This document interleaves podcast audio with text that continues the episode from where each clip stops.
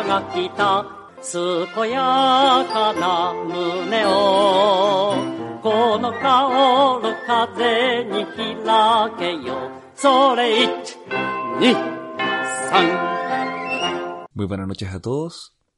Quiero compartir con ustedes una reflexión que de verdad la he encontrado bastante interesante y que espero que les guste. Dice más o menos así. El volcán Chimborazo en Ecuador tiene 6.267 metros de altura, comparado con los más de 8.800 metros de altura que tiene el Everest. La Tierra, como ustedes pueden saber, es redonda, pero no es una esfera perfecta, y en realidad es más plana en los polos con protuberancias alrededor del Ecuador. Es por este motivo que se da la protuberancia ecuatorial. Quizás ustedes la puedan conocer en algún momento de sus vidas. Debido a su ubicación en el Ecuador, el volcán Chimborazo está a 2.133 metros más cerca del cielo que el monte Everest. Y la cumbre de la montaña ecuatoriana se encuentra más lejos del centro de la Tierra que cualquier otra montaña. Pero la distancia en kilómetros del volcán Chimborazo no se compara con la distancia en kilómetros de corneta que me importa hacer este podcast de mierda.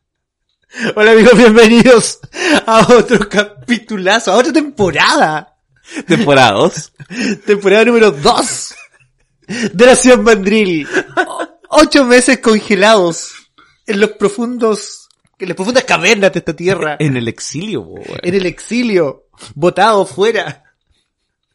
Cuando nos dimos cuenta de que estábamos gastando nuestro tiempo. No- Macheteando plata fuera del líder. porque nos escuchaba solo nuestra abuela, nuestra mamá, nuestra tía. Y vomitaron de la mierda que escucharon. Les dio otitis escuchar esta.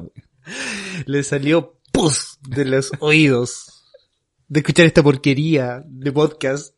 Y decidimos congelarnos por ocho meses, ¿cierto? Para ver si salíamos vivos de esta fucking pandemia. Realmente es fuerte que, que tu familia te escuche y tu mamá pida parar esta weá y te diga, ¿por qué no te aborté? O te digan, oye, ¿tú pensáis que eh, te vayas a ser famoso con esta basura? ¿Para qué te eduqué? ¿Para qué me hiciste gastar tiempo en poner en Spotify esta basura? ¿Cómo Spotify no te bloquea? güey? Te voy a denunciar. Bueno, la cosa es que estábamos conversando y de- decidimos hacer cierto un espacio en nuestras agendas para poder volver a hacer esta basofia de podcast y hablar, eh, bueno, en realidad de todo un poco. Ya, ya no tanto de cosas ñoñas, ya. Los ñoños, eh, ya tienen mucha, ya tienen mucha información de cosas que te metáis a TikTok. Pero bueno, la cosa es que regresamos Hemos vuelto. hemos vuelto. Y hemos vuelto con todo el power para que ustedes disfruten de esta porquería de podcast y se preparen para llenar su cerebro de basura. Con todo el power equivalente a dos personas que tienen más de 35 años de edad y que se toman un copete a la una de la mañana y ya tienen sueño. Correcto. Ese es el power que nosotros tenemos en este momento. Unos viejos de porquería que quieren ensuciar sus fucking neuronas.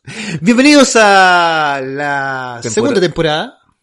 Sí, ¿De? porque no la voy a poner a la otra temporada 00 y ahora en la 01, pues, weón. Tú y tus cagas de números como los episodios de Star Wars, pues, weón. Vete a la soberana mierda, weón. Bienvenidos a la segunda temporada de Nación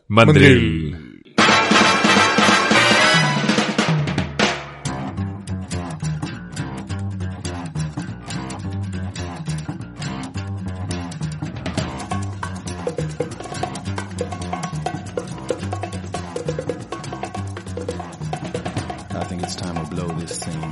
Get everybody in the stuff together. Okay, three, two, one, let's jam.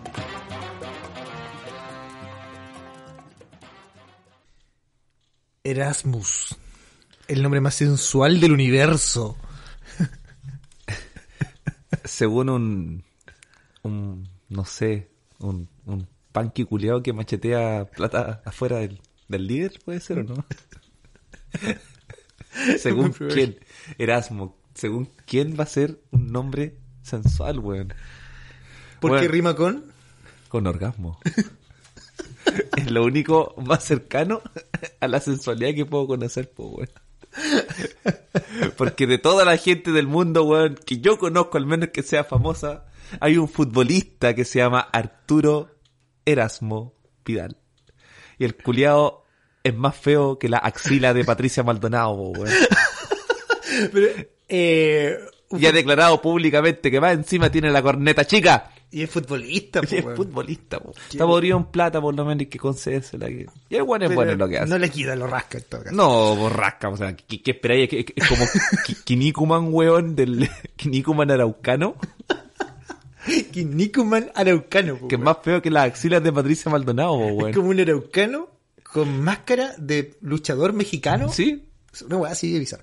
Bueno, Horrible. eh, no puedes asociar nada sensual a Erasmo salvo su parodia que es orgasmo. Que dicho sea de paso me la decía cuando era chico, weón. Y yo decía como, ¿qué mierda es esa weá? Sexto básico. Orgasmo. orgasmo. De hecho, sí, weón.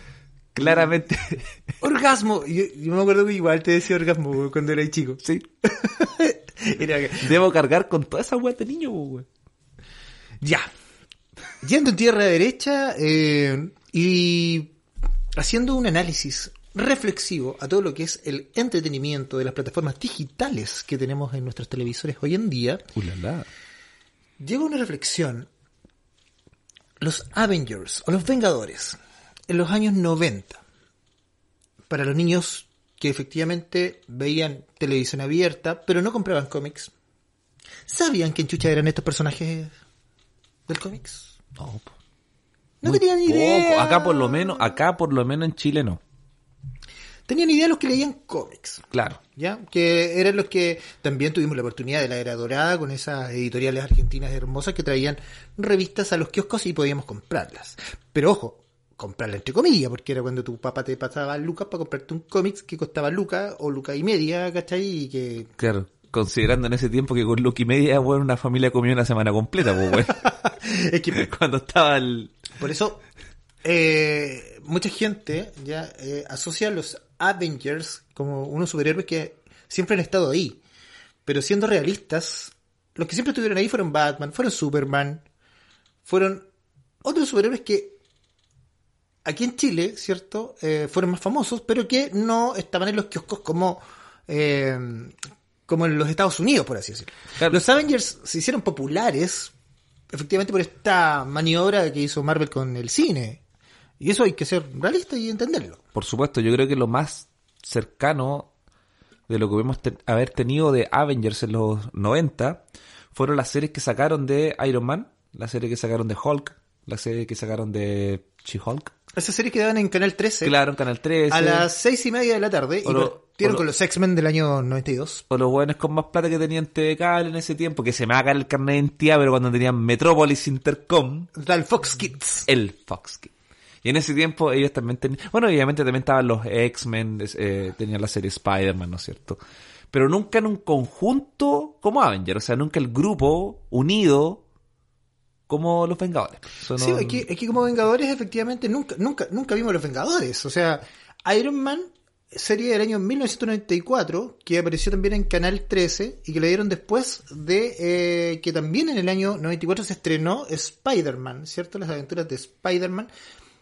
Pero eh, aleatorio. De hecho, fue la que menos audiencia tuvo. Porque partimos con 1992, los X-Men.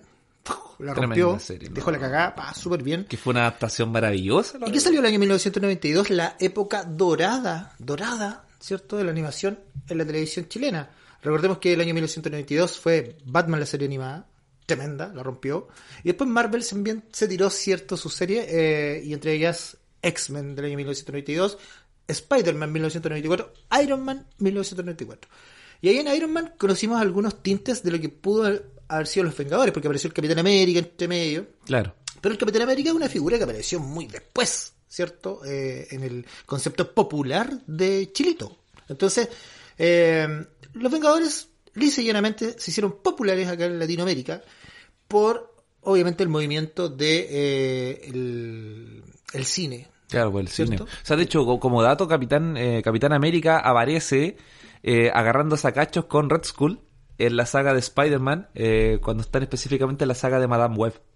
Cuando, les, cuando empiezan a escoger como los, como los héroes en el tablero de ajedrez, en este icónico de cómics que, que hubo, ¿no es cierto? Y descongelan a Capitán América que supuestamente pasa en un, en un limbo peleando durante 50 años con Red Skull. Es que eso, le- eso es lo simpático porque Y ahí fue como la introducción de Capitán América en la animación, por lo menos, o sea, en lo que nosotros conocemos en Latinoamérica. Exacto, y de hecho eh, agarró popularidad también el tema de eh, Spider-Man, ya porque eh, Madame Web es lo que, ojo, ojo, va a pasar ahora con la nueva película de Spider-Man, donde van a, a reactivar el tema de los, De- eh, los multiversos.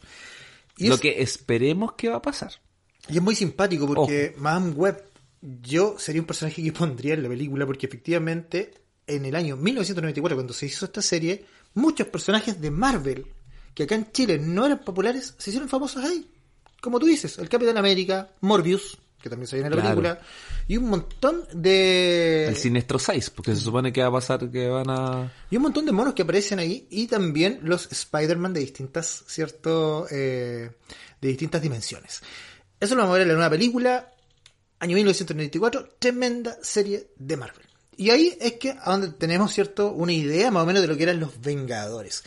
De ahí, de entre medio de los Vengadores, sacamos un popurrí de personajes y uno, eh, algunos de estos personajes que ahora están involucrados con las películas, son los personajes que están apareciendo en las series del, cana- del canal, de la plataforma Disney Plus. Te estás quedando anciano, ¿viste? Del canal, po, Lo soy, lo soy Del totalmente. canal, po.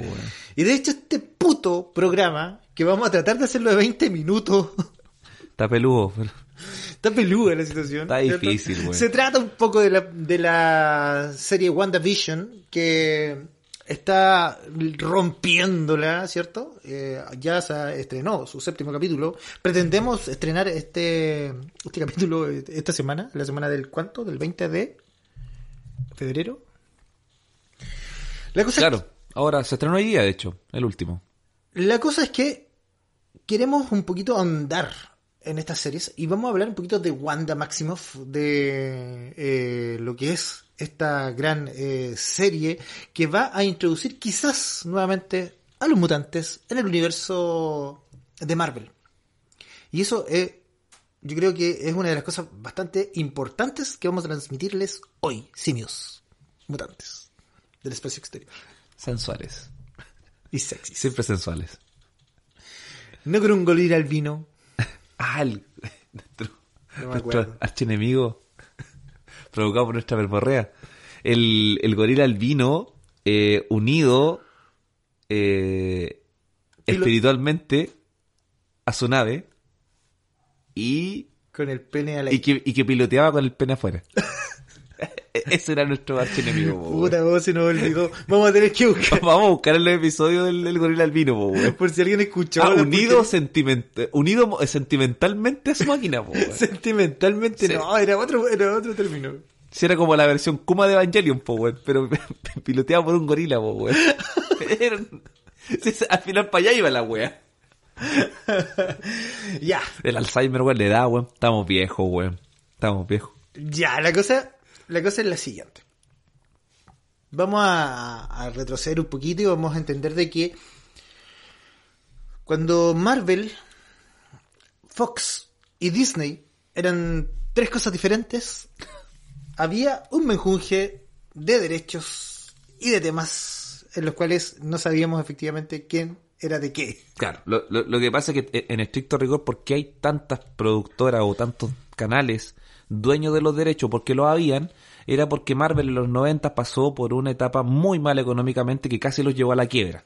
Entonces a Marvel no le quedó más otra que para mantenerse, obviamente, eh, como sin quebrar, sin desaparecer, se dieron derechos du- durante una cierta cantidad de años de esos superhéroes, ¿no es cierto? Para que, obviamente, estas cadenas como, como Sony, por ejemplo, eh, como Universal, tuvieran la oportunidad de vender este producto, ¿no es cierto?, a cambio de una plata por un determinado tiempo.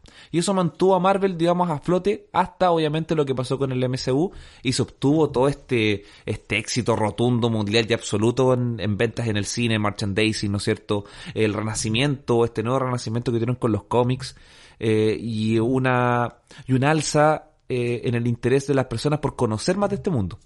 Como los, serían como los nuevos ñoños.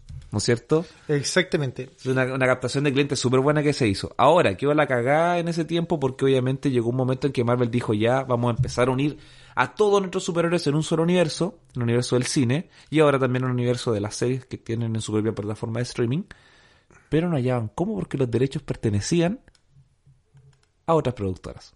Lo que ahora Marvel, en su omnipotencia económica, lograron por fin de una vez por todas juntarlos a todos y ahora Marvel nuevamente tiene los derechos de todos sus superhéroes, menos Spider-Man.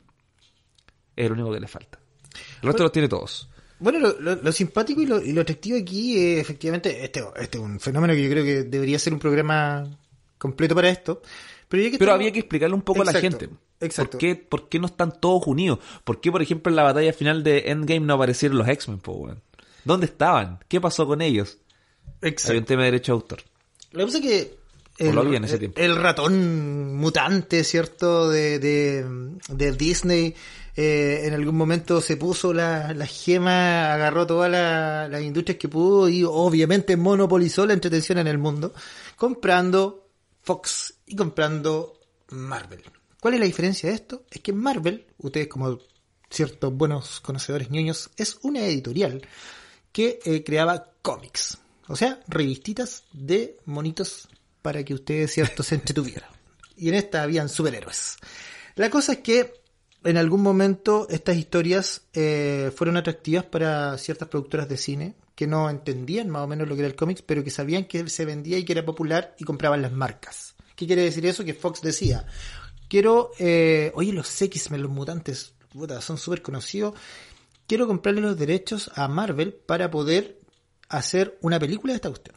Y justo Marvel en ese tiempo era una empresa indefensa, casi al borde de la quiebra, y empezó a vender derechos. Exacto, porque era una empresa editorial que hacía cómics, que los cómics igual en los 90, pasando para, lo- para la era digital, ¿cierto? Estaba en baja, eh, no, no se estaba vendiendo mucho, entonces empezaron a vender a ciertas productoras los derechos para poder tener luquita, y obviamente, ¿cierto? Eh, sin saber la información, el poder real que tenían, vendían cierto los derechos a estas empresas, como lo hicieron, por ejemplo, con Fox, en el cual vendieron los derechos de muchos personajes que tienen que ver con los mutantes, para que Fox hiciera una saga de películas como el Loli, Qué terrible, weón. pero que efectivamente también fueron éxitos en taquilla, pero que si tú lo asociabas no tenía mucho que ver efectivamente con las historias que eh, nos entretenían en los cómics y que te das cuenta de que había una diferencia abismal y era porque los compadres compraban los derechos, pero no contrataban a los mismos guionistas que hacían los cómics ni nada. O sea, contrataban a un- a, un compadre que hacía una película romántica de Fox y lo hacían, ¿cierto?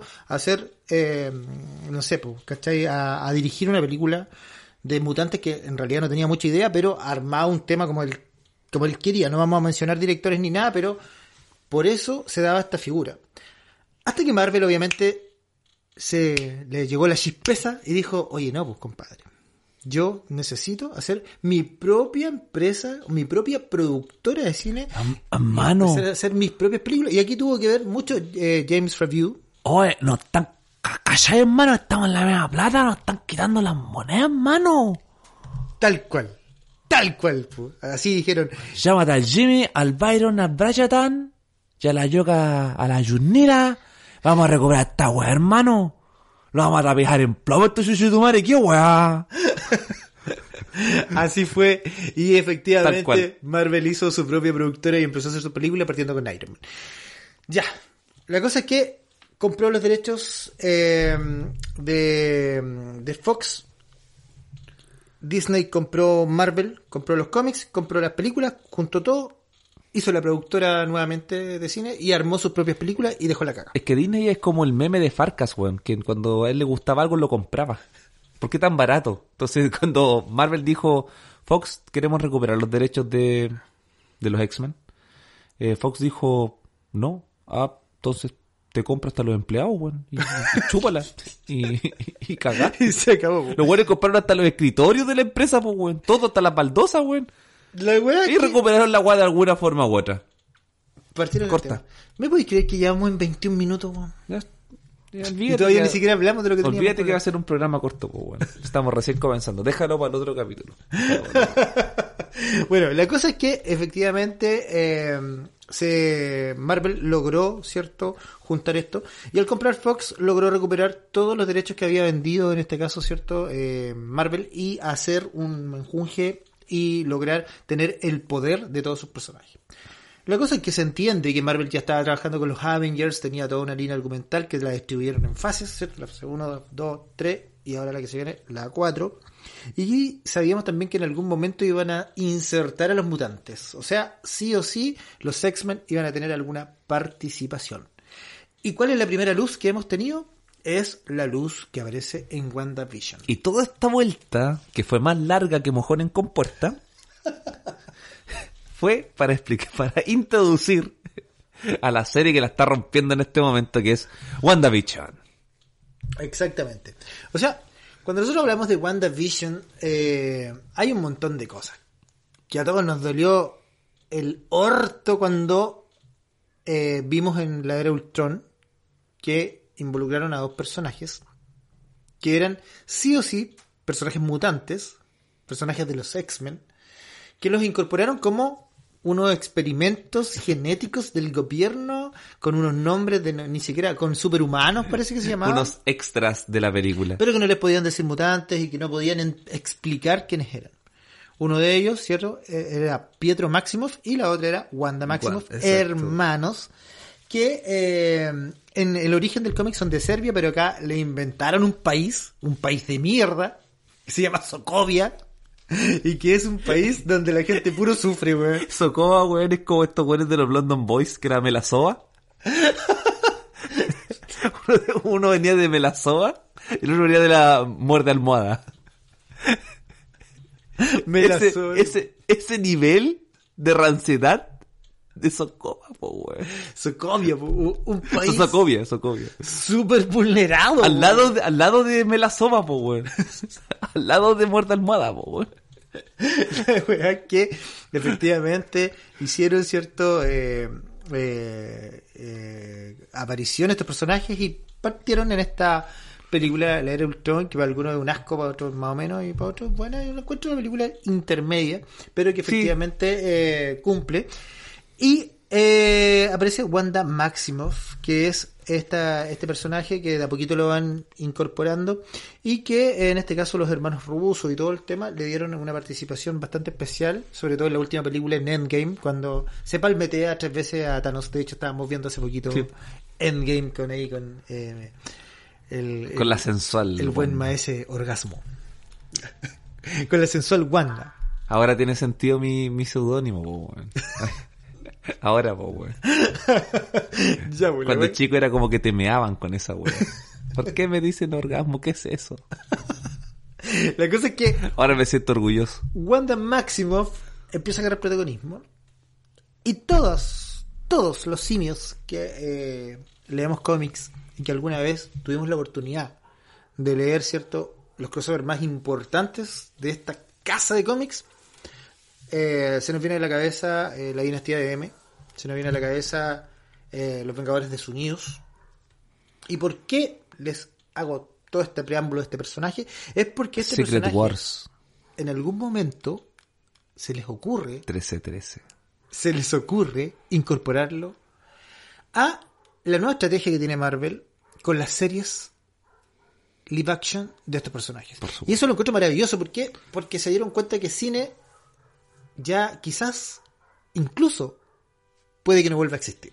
Así por la de pandemia. crítica, Yo- así de terrible se puso la cosa para el cine. Yo creo, yo creo que de esto nació precisamente el, el gran el gran auge de Disney Plus como plataforma para, para hacer el, la cantidad de producciones que está haciendo solamente en su, en su página, o sea, solamente Sí. en, su, en- en su plataforma de streaming. Disney O sea, Plus es la excusa para poder darle un hilo argumental a las series de Marvel. Sin perder plata.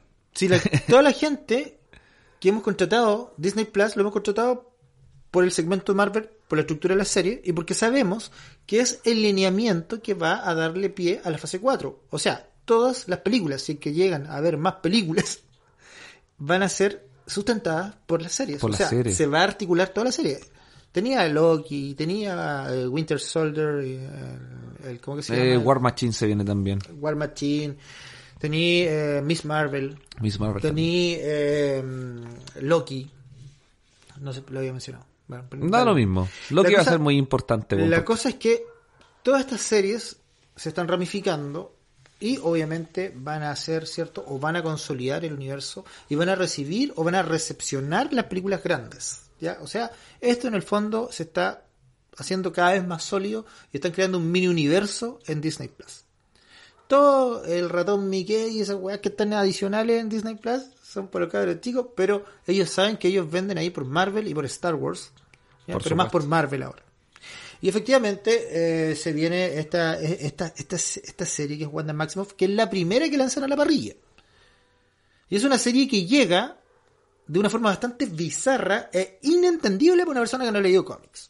Absolutamente. O sea, ver el primer capítulo de WandaVision y pillarte con un capítulo de la hechizada es como el pico para mucha, para mucho, para mucha gente que quería ver a los mutantes o quería que ver a, los Vengadores.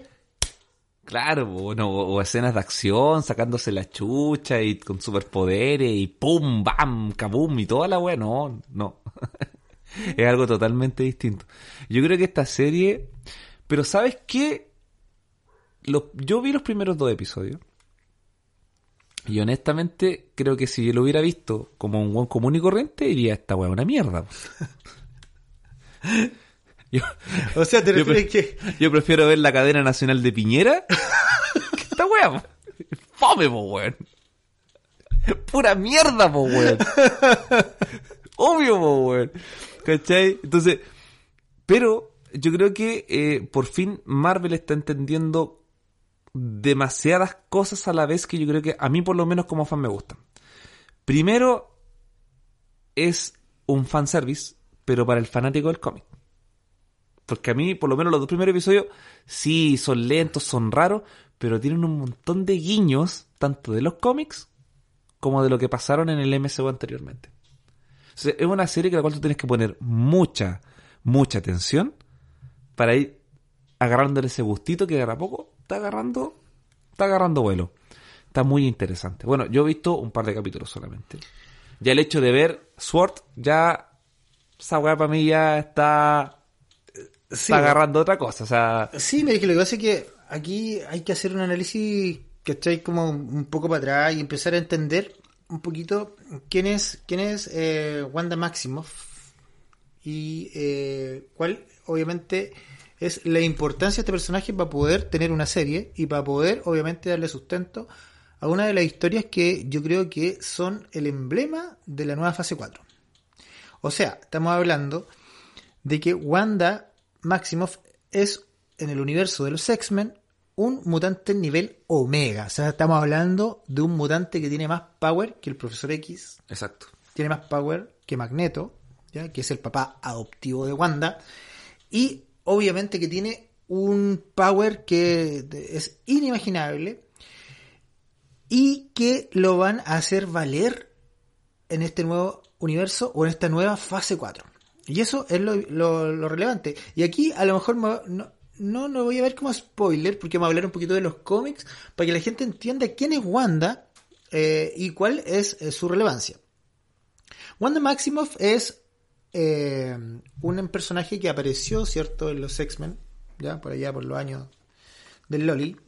El año Y- el pico, de hecho, apareció en los primeros cómics. Con el cómic 4 más o menos apareció Wanda, así Y la, como... y la cosa es que Wanda Maximoff es eh, un personaje que eh, fue engendrado en Serbia con su hermano Pietro Maximoff. Era Serbia, pero acá le ponen, ¿cierto? No, por todo el conflicto político, social de esa weá, obviamente le iban a poner... Sokovia. Me la soba, po, weón. La cosa es que efectivamente la Wanda Maximoff se crea ahí y tiene varios poderes que son poderes mutantes y también poderes místicos, poderes mágicos. Por eso también se le llaman la bruja escarlata, porque tiene un, poder psíquico que eh, viene, ¿cierto?, como un gen mutante, pero también tiene un poder mágico importante. La cosa es que esta mina en algún momento tuvo un rollo súper brígido que fue tener hijos. Pero los hijos que tuvo Wanda Maximoff en su momento fueron creados con un poder mágico. ¿Ya? Un poder místico. Sacado, ¿cierto?, de demonios y antiguos magos. La cosa es que esta mina en algún momento tuvo un bloqueo mental Y los Avengers, ¿cierto? Le bloquearon un poco esta memoria para que ella no recordara que tuvo estos hijos creados por ahí. Y esta mina pasó a ser parte de los Avengers, ¿cierto? Hija de Magneto. Magneto la adoptó en su momento. Hay un montón de temas ahí. Pero la cosa más relevante y más importante sucede en un crossover bastante relevante en los cómics de Marvel que se llama Los Vengadores Desunidos. Y es en Los Vengadores Desunidos cuando esta mina en algún momento recupera la memoria, se acuerda que tenía hijos, se le raya la papa y se pitea a la mitad de los Vengadores. Y no solo con eso, viene otro crossover que se llama La Dinastía de M, donde la buena deja la cagá, domina el mundo entero y además se pitea al 80% de los mutantes en el planeta Tierra. Cortita. Con eso te digo todo. Ese es Wanda Maximoff. O sea, Y todo porque tuvo un mal día, pues, weón. la cosa es que Todo porque tuvo un mal día, weón. Imagínate el poder de esta mina, weón. WandaVision está tratando de hacer una recapitulación, ¿cachai? O sea, como un resumen o algo basado, ¿cierto? En esto que yo le acabo de hablar a muy, muy, muy, muy grosso modo, ¿cachai? Si hay algún ñoño escuchando que no, que no, que no es así, bueno, igual. Pero recomendable, chiquillos, Pero- que es una leída de Dinastía M. Yo creo que ahí está la Y clave. Vengadores Desunidos. Tienen que leerse esos dos cómics. Sí, Y pero es que- Vengadores Desunidos primero, para entender por Claro. qué la buena deja la caga. Sí, porque ahí son las, abre las puertas para Dinastía M. y claramente. Dinastía de M Pa' entender todo. la que, que deja. Pero eh, ahora están haciendo eso. Entonces, incorporan un montón de cosas. ¿ya? En este caso, Wanda Maximoff ya no, no domina el mundo entero, pero sí domina una ciudad que se llama West Vision, que obviamente eh, es el lugar donde ella está creando un nuevo mundo y donde empiezan a aparecer estos personajes súper enriquecedores. Que es, por ejemplo, Pietro Maximoff, que lo vuelven a la vida, ¿ya? Pero con alguna, alguna intención. Claro. ¿ya? Pero ojo, no es el. No es Pietro de.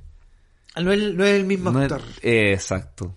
Corresponde, viene del mundo de. Los X-Men. De los X-Men, obviamente, que tenía la Fox. Así que está interesante. Eso- ¿Por qué? Eso te deja otra interrogante. ¿Por qué, ¿Por qué está ahí? Sí, y lo que pasa es ¿Por que qué es él?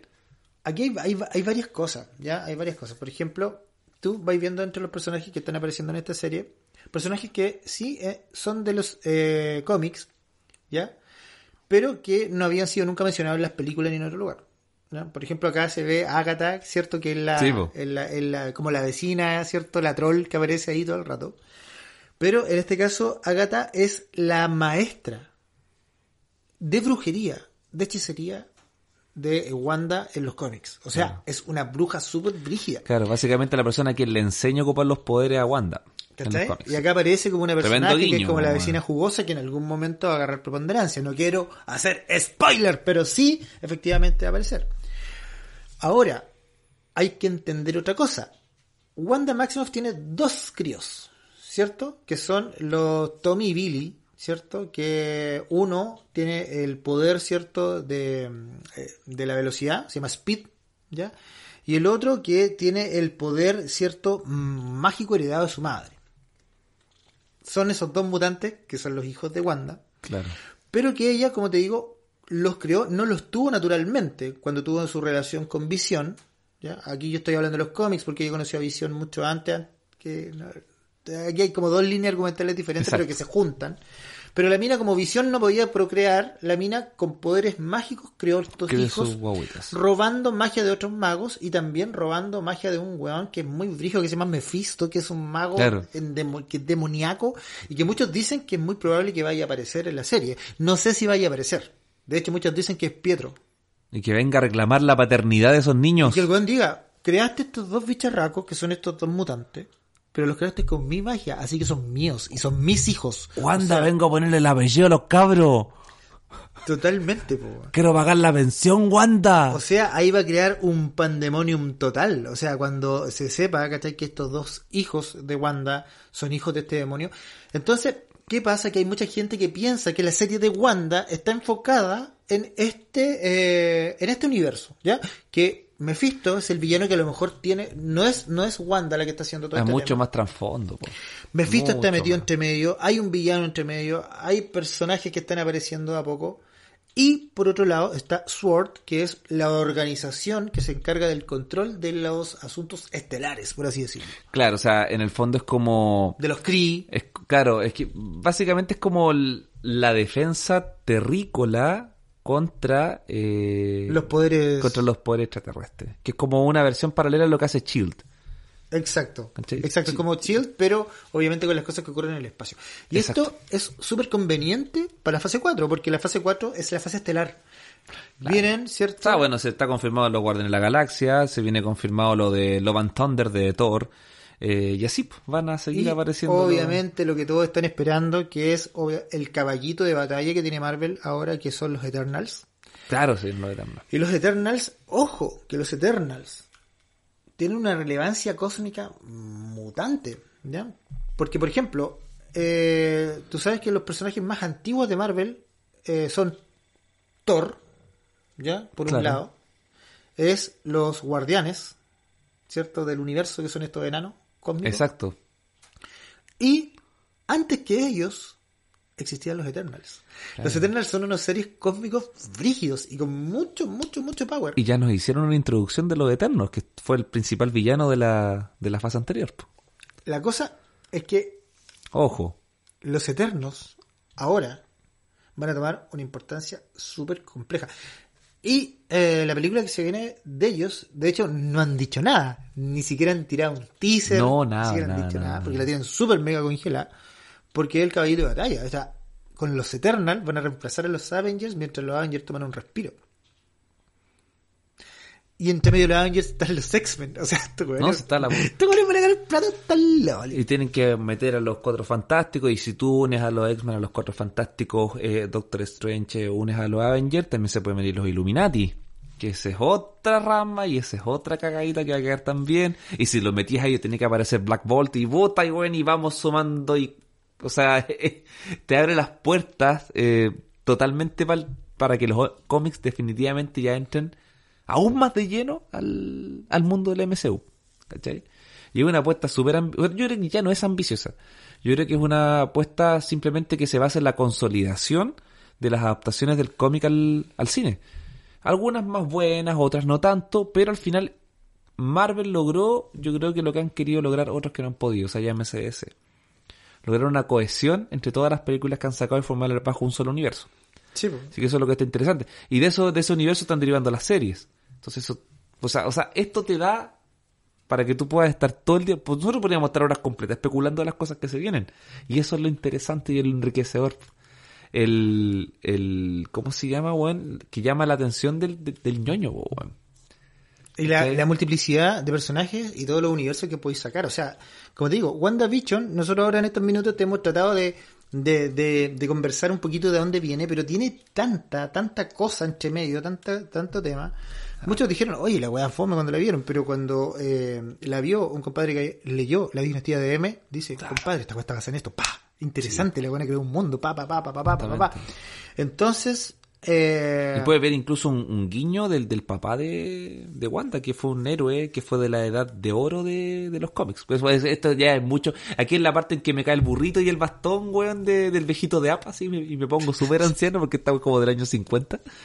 ¿Cachai? Que había un, un héroe, bueno, antihéroe diría yo, que se llamaba Wizard. Que era como el zumbador, que era súper fleto en la adaptación en español el nombre, po, weón. el zumbador. Zumbador, pues de Wizard, po, weón. El zumbador. ¿Cachai? Y este weón tenía la particularidad o la, la super velocidad que heredó eh, Quicksilver. Y que me imagino que también proviene de la. de ¿Cómo se llama el hijo de Wanda? El que- Eh, el Speed. Speed. ¿Cachai?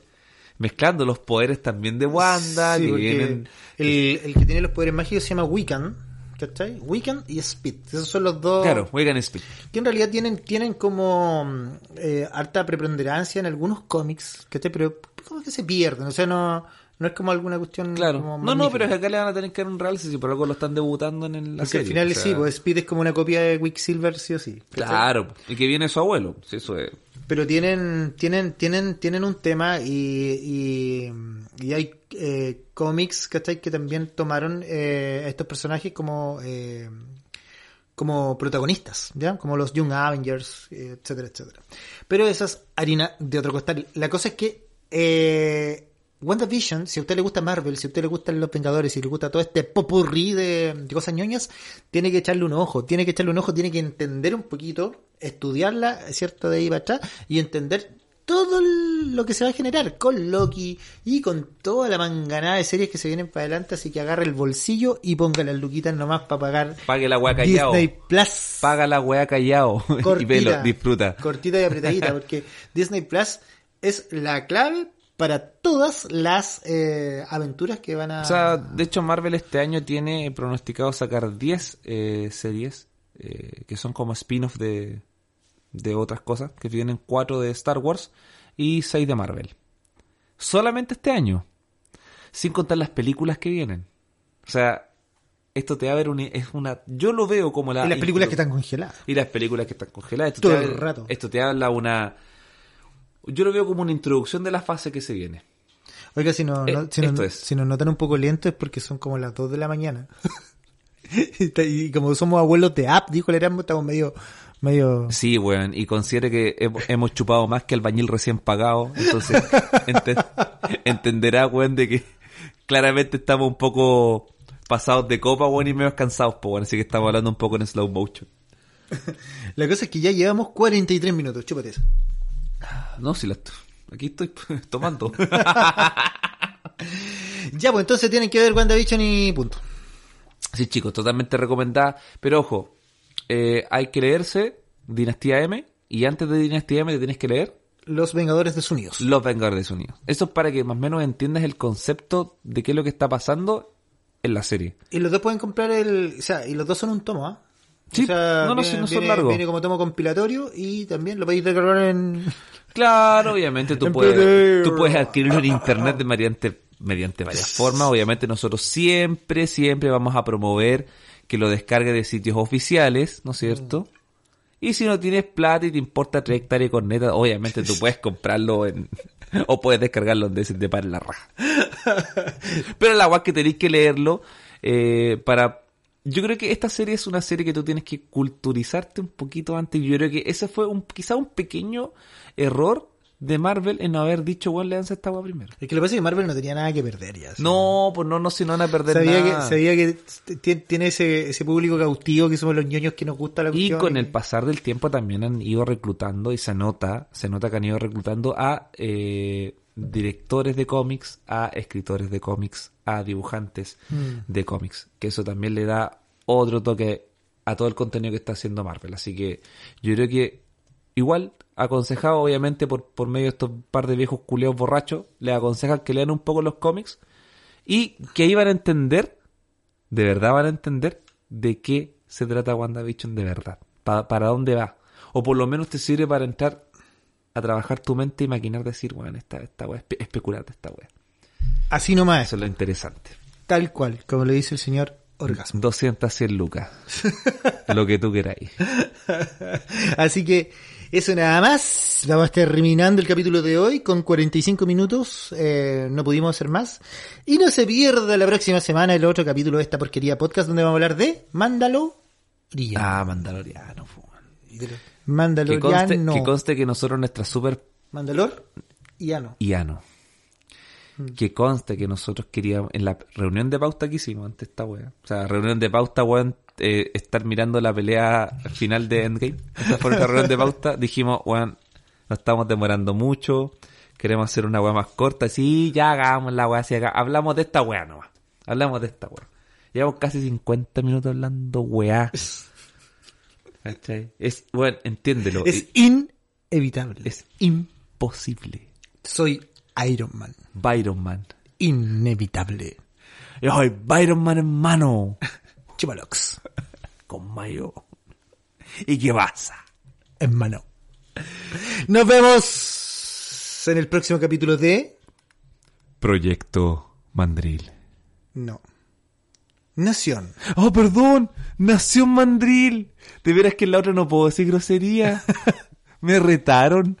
Ahí tiene que ser un niño bueno, pues. Y ojo, ojo, hay una intro. Tiene que ser un niño bueno. Hay una intro, weón, que es tan ordinaria, es tan rasca. Que la tuvimos que suprimir La hasta de esta weá. La tuvimos que hacer de nuevo, weón. ¿Sabes qué? Pero sé que la vamos a pasar igual, ¿eh? Vamos a hacer un sin censura. Ojalá que Spotify no nos escupa. Don Carter y el profesor Rosa vomitaron cuando escucharon esa weón. Así de ordinario, weón. Háganse la idea de lo ordinario que fue esa intro, weón. Diego dijo, esto fue suficiente, tenemos que hacer otra introducción.